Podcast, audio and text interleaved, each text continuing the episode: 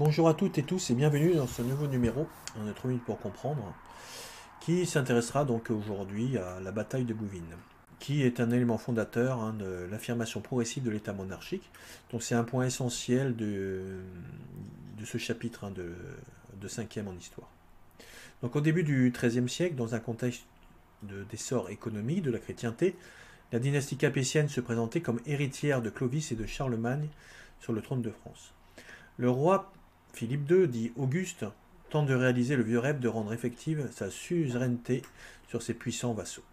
Il cherchait à diminuer la pression que son petit royaume subissait à la fois au sud et à l'ouest de la part des Plantagenets. Il voulut au nord chercher un accès à la mer et rogner sur le riche comté de Flandre, alors à son apogée. Philippe Auguste réussit en même temps à se faire passer pour les défenseurs des intérêts du Saint-Siège, hein, c'est-à-dire euh, de l'Église catholique. Une puissante coalition, c'est-à-dire une alliance, se forma contre lui, regroupant les plus puissants princes d'Europe, l'empereur Othon IV de Brunswick, hein, le saint-empereur germanique, le roi d'Angleterre Jean Santerre, Santerre par exemple, successeur de Richard Cœur de Lion, et Ferrand de Portugal, comte de Flandre. Elle attira également euh, de puissants barons, hein, très influents, euh, des barons français qui étaient mécontents de euh, l'autoritarisme du roi, comme Renaud de Damartin, comte de Boulogne-sur-Mer. Après une période de sanglante razzia réciproque, il fut décidé d'insérer le royaume de Philippe dans un étau, de tuer le roi et de partager son domaine. Donc vous avez une alliance hein, pour effectivement grignoter le royaume de Philippe Auguste. Le roi Jean Santerre, débarqué en personne à La Rochelle, s'avança vers le nord. Les troupes d'Othon, de Germanique, de Ferrand et de Renault, de nombreux mercenaires saxons ou brabançons, épaulés par le code de Salisbury, qui était le frère éternel du roi d'Angleterre, convergeaient en direction de l'Artois. Le prince Louis, fils de Philippe Auguste et d'Isabelle de Hainaut, père du futur Saint Louis, arrêta les Anglais sur la Loire.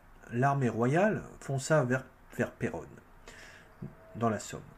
À l'appel du souverain, plusieurs communes envoyèrent des milices bourgeoises afin de combattre les envahisseurs aux côtés des chevaliers et des hommes d'armes. Cette circonstance constitua, et je vous l'avais euh, répété d'ailleurs dans le cours, le développement ou la mort d'un sentiment national. Les troupes royales atteignirent Tournai, qui est la ville natale de Childéric, qui est le père de Clovis. Alors que les coalisés s'approchaient, euh, c'est-à-dire bah, les ennemis de Philippe Auguste, s'approchait à marche, forcée depuis Valenciennes.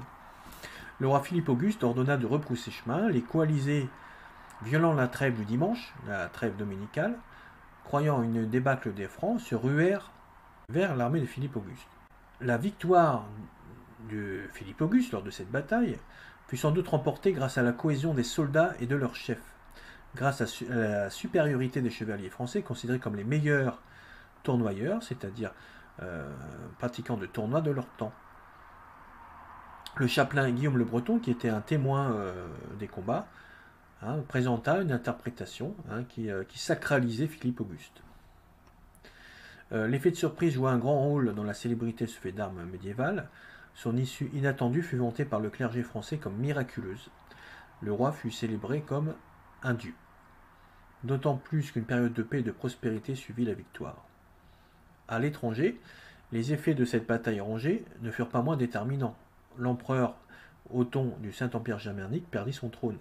Ses successeurs tournèrent pour assez longtemps leur ambition vers l'Italie plutôt que vers l'ouest.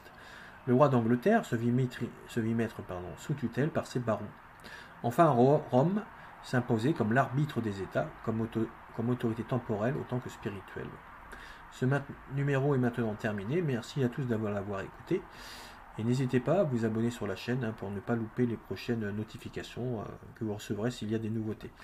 Merci, bon courage et euh, bonne journée à tous.